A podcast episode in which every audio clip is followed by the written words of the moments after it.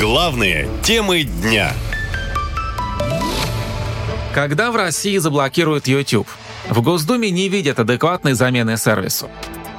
Итак, хорошая новость. Блокировать YouTube в России не будут. Но есть нюанс. Как заявил председатель Комитета Госдумы по информационной политике Александр Хинштейн, этого не сделают, пока в стране не появится отечественный аналог платформы. На сегодня адекватной и полноценной замены YouTube в российских аналогах, к сожалению, пока нет. Но слово «пока» здесь ключевое – по словам Хинштейна, преждевременная блокировка платформы может негативно отразиться на пользователях, которые станут заложниками ситуации. В то же время его заместитель в Комитете по информационной политике Антон Горелкин считает, что блокировка YouTube принесет больше вреда, чем пользы. При этом в своем телеграм-канале он подчеркнул, что это не значит, что у России не нужно развивать свои альтернативы.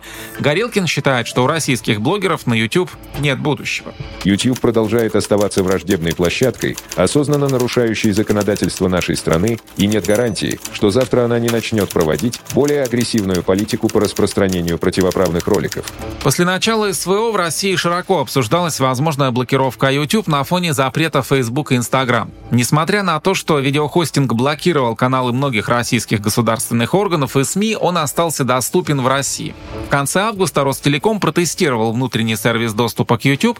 Эксперты предположили, что компания проверила систему фильтрации контента. Блокировка YouTube может привести к тому, что весь интернет в России будет работать гораздо хуже, говорит исполнительный директор Общества защиты интернета Михаил Климарев любая вообще блокировка снижает качество, э, качество жизни, ну, качество вообще сети. Вот. И блокировка такого большого ресурса, как YouTube, может привести к тому, что вообще весь интернет в России э, замедлится, будет работать хуже гораздо. Вот. Ну, просто надо к этому тоже готовиться. И э, хотя, да, можно пользоваться VPN, но это не означает, что это какая-то панацея, и это все как бы вас спасет, и вы будете жить прежней жизнью. Нет, не будете прежней жизнью жить.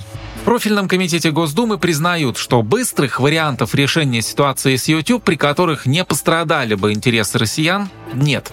А эксперты предупреждают, что подобные инициативы приведут к еще большей изоляции страны.